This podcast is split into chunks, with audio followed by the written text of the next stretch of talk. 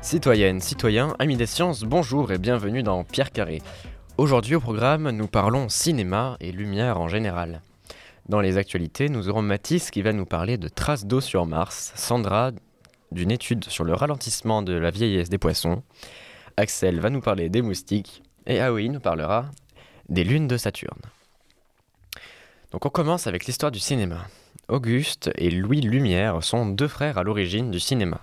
Dès leur enfance, ils baignent au cœur de l'affaire de leur père, qui fabrique alors des plaques photographiques. Les frères étaient fascinés. Leur père les a encouragés à poursuivre leur chemin dans ce projet et à inventer le cinéma.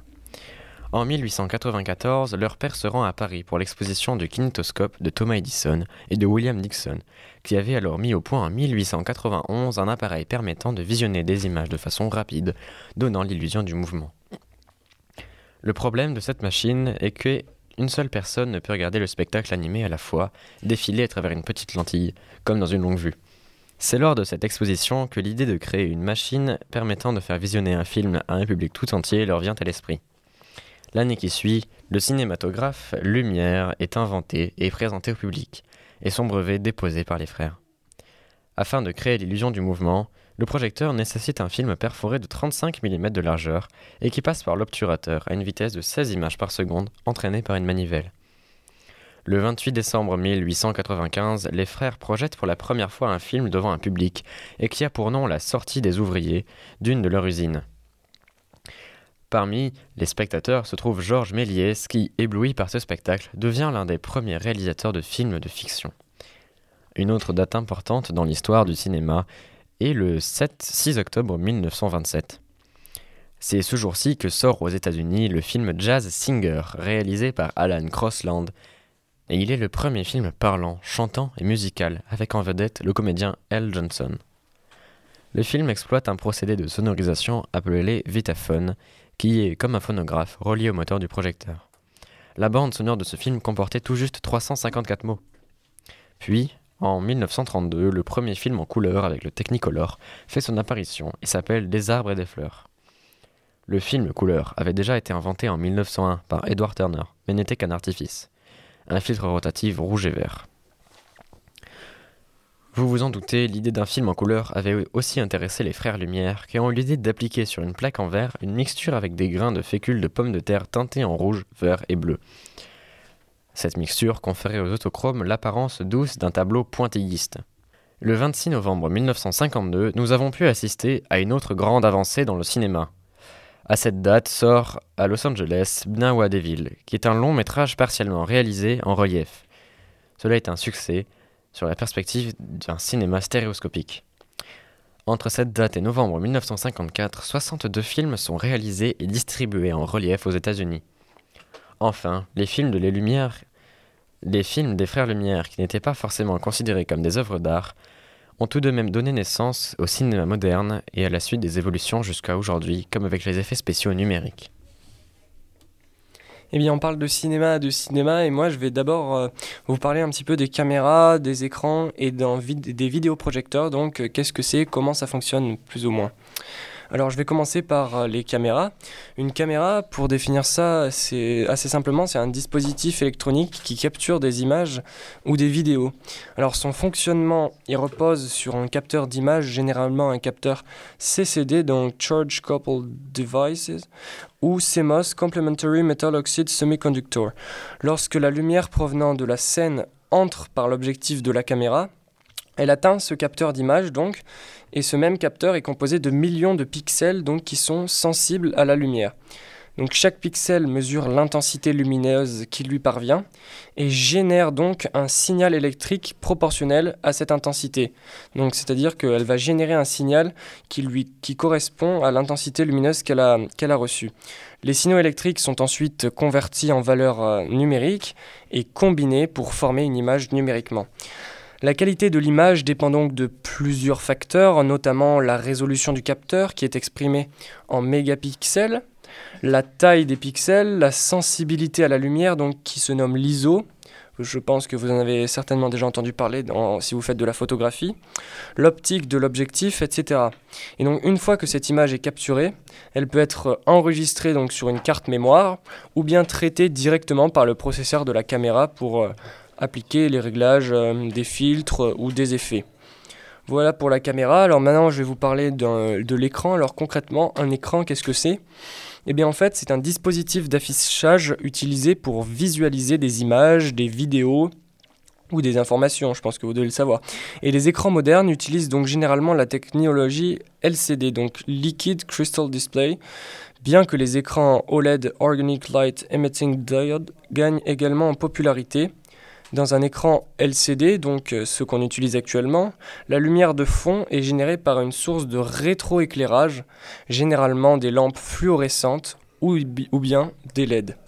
Cette lumière de fond traverse donc les cristaux liquides qui sont présents dans chaque pixel de l'écran et ces cristaux liquides eh ils sont contrôlés électriquement et agissent comme des filtres pour permettre de bloquer ou pas la lumière en appliquant des tensions différentes aux cristaux liquides, l'écran peut créer des pixels de différentes couleurs et des niveaux de luminosité différents, formant ainsi l'image que l'on peut voir. Donc euh, les écrans, les écrans LCD utilisent également des filtres de couleurs pour afficher euh, certaines couleurs précises. L'image finale est affichée lorsque la lumière traverse les cristaux liquides et les filtres de couleurs pour atteindre l'utilisateur. Donc ces deux cristaux liquides et filtres de couleurs nous montrent l'image que l'on peut voir. Et en ce qui concerne le vidéoprojecteur, c'est un appareil qui projette une image ou une vidéo sur un mur sur une surface, par exemple, sur une surface comme un mur plutôt, tel qu'un écran de projection ou un mur, son fonctionnement est similaire à celui d'une caméra, mais plutôt inversé, c'est-à-dire qu'au lieu de capturer la lumière et de la transformer en signaux euh, électriques, eh bien le vidéoprojecteur, lui, il va projeter de la lumière en fonction du signal électrique qu'il reçoit. Donc il utilise une lampe puissante pour générer une source de lumière intense et donc cette lumière pourrait être focalisée euh, sur une puce électronique appelée DMD, Digital Micro Mirror Device. Le DMD contient des milliers de petits miroirs qui peuvent se déplacer individuellement et donc ça permet de concentrer la lumière euh, pour avoir une image qui est plutôt nette. Les miroirs du DMD reflètent la lumière soit vers l'objectif du vidéoprojecteur, soit eh bien, dans une autre direction en fonction de l'image à projeter. En contrôlant les motifs, les mouvements des miroirs, le vidéoprojecteur peut donc créer des motifs de lumière correspondant à l'image souhaitée. Cette lumière est ensuite projetée sur la surface de projection où elle forme l'image que l'on peut voir. Le vidéoprojecteur peut également utiliser des filtres de couleurs comme l'écran justement pour reproduire des couleurs précises et fidèles à l'image d'origine. Certains vidéoprojecteurs utilisent des technologies spécifiques telles que la technologie DLP ou la technologie LCD pour améliorer la qualité de l'image projetée, mais euh, ces technologies sont encore pour le moment très peu utilisées. En résumé, les caméras capturent la lumière pour créer des images, les écrans utilisent la lumière pour afficher les images, et les vidéoprojecteurs projettent la lumière pour créer des images visibles sur une surface de projection. La lumière est donc un élément fondamental dans le fonctionnement de ces dispositifs permettant de capturer, afficher et projeter des images pour notre perception visuelle. La lumière est au centre de ces trois objets et Lou va mieux nous en parler. Oui, parce que la lumière, c'est quoi? C'est une onde électromagnétique. Donc c'est une onde qui peut se déplacer dans le vide, à la différence des ondes mécaniques. Donc c'est aussi pour ça qu'on peut voir les rayons du soleil. Dans l'espace, il n'y a pas de molécules, il n'y a pas d'air, pourtant les rayons lumineux arrivent à traverser l'espace et arriver jusqu'à la Terre. Et quand on parle de lumière, on parle souvent du spectre du visible, donc la lumière qu'on peut voir, nous, humains, humaines. Mais en fait, ça représente qu'une toute petite partie du spectre de la lumière. Ça représente environ 0,00 avec 12 zéros derrière 4% du spectre de la lumière. Pour vous donner une idée, si le spectre de la lumière faisait le diamètre de la Terre, alors le spectre du visible mesurait la taille d'un virus. Et la couleur, en fait, euh, ça n'existe pas vraiment. Non, c'est une perception du cerveau et ça dépend de la longueur d'onde de la lumière. La longueur d'onde, c'est quoi? C'est euh, si on prend une onde qui a la forme d'une vague, la longueur d'onde, c'est la longueur entre deux creux de vague. Et donc, plus la longueur d'onde va être petite, plus on va se rapprocher des ondes gamma, Et plus la longueur d'onde va être élevée, plus on va se rapprocher des ondes radio. En sachant que les ondes radio, elles peuvent mesurer jusqu'à quelques mètres de leur, leur longueur d'onde peut faire jusqu'à quelques mètres et le spectre du visible est compris environ entre 380 nanomètres à 780 nanomètres. Donc on voit encore là que c'est euh, vraiment minuscule. Et en fait, la lumière, c'est pas non plus qu'une onde. Elle est aussi composée de corpuscules. Euh, donc ces corpuscules, c'est quoi? C'est euh, des boules d'énergie qu'on appelle photons. Et c'est pour ça qu'on parle de dualité onde-corpuscule.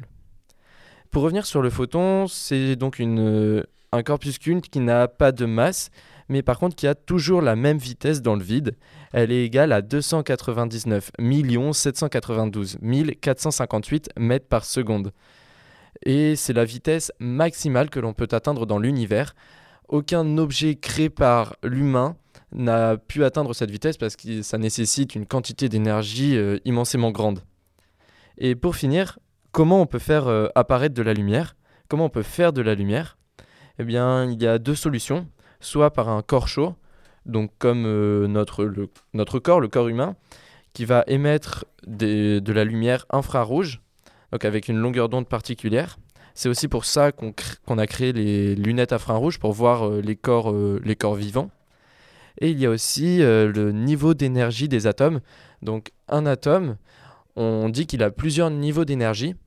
Et quand un atome est excité et qui va se désexciter, donc perdre un peu d'énergie, et eh ben cette énergie, elle va euh, être perdue en photons.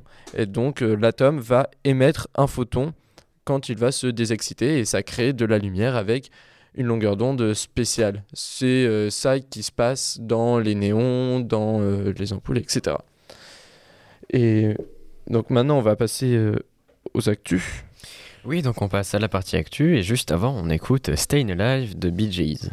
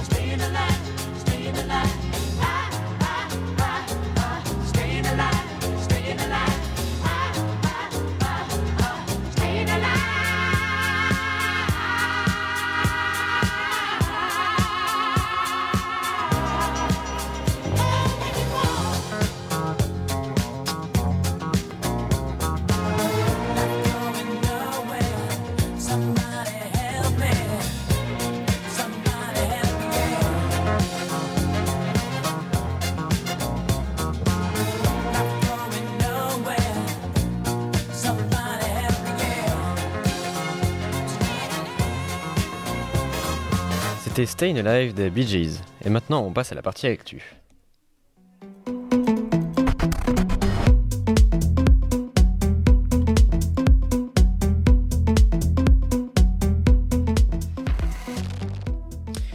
Mathis, est-ce que tu peux nous parler de traces d'eau sur Mars, s'il te plaît?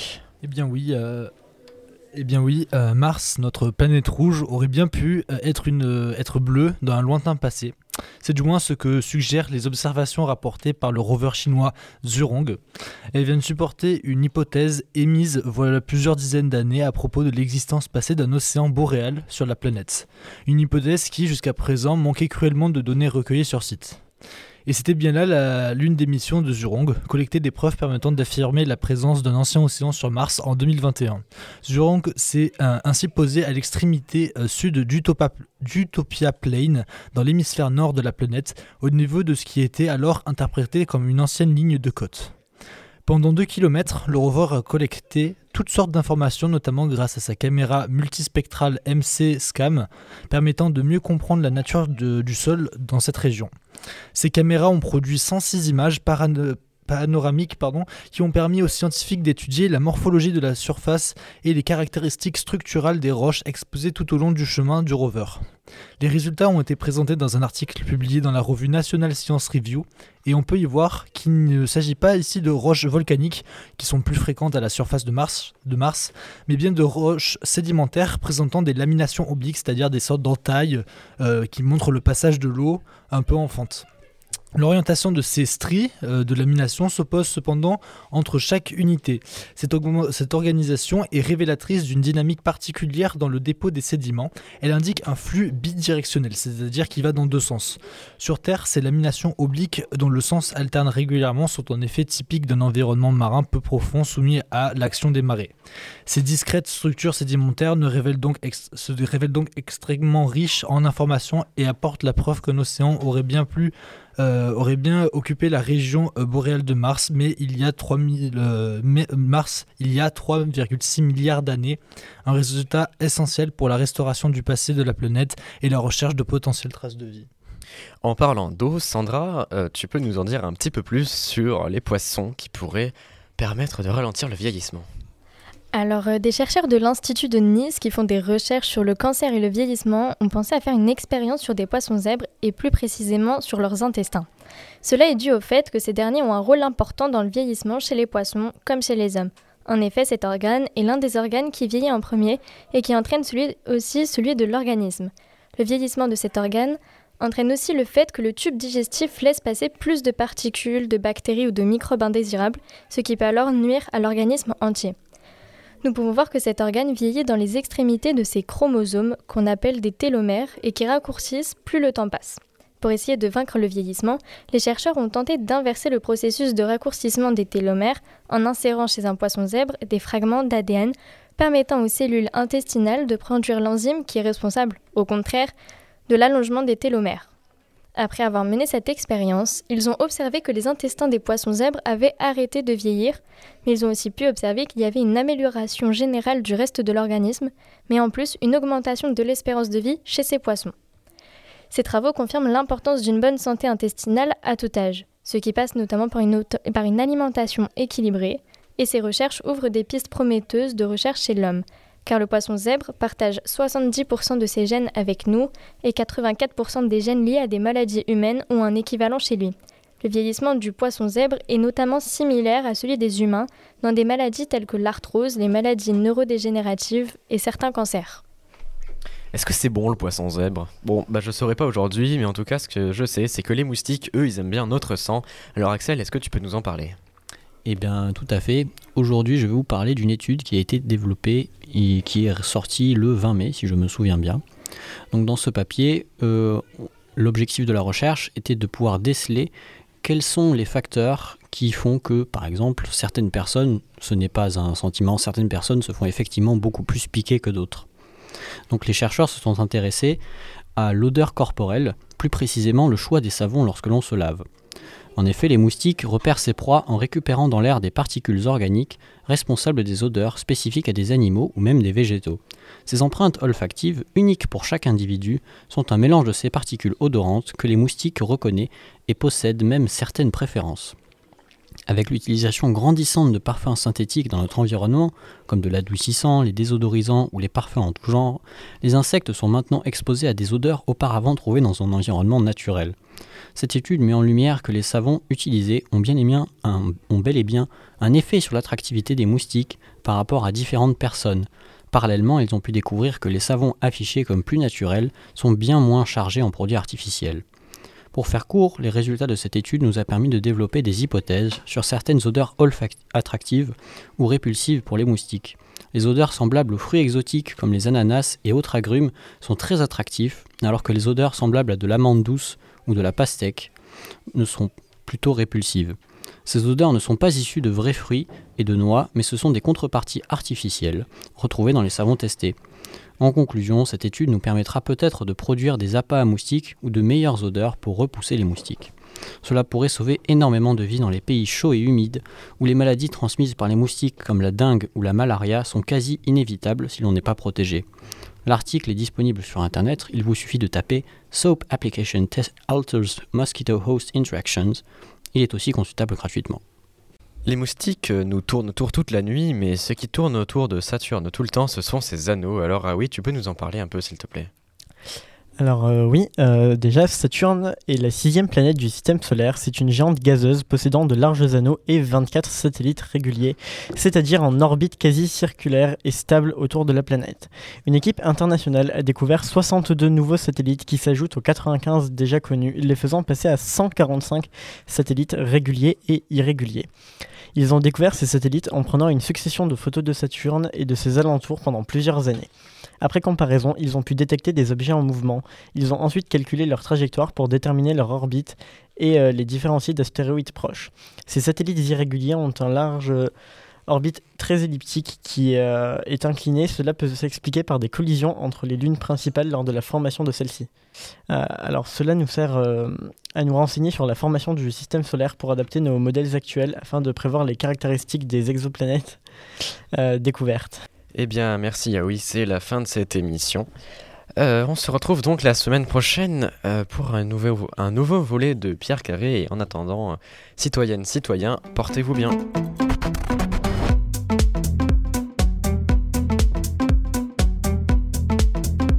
Vous écoutez Bangarang.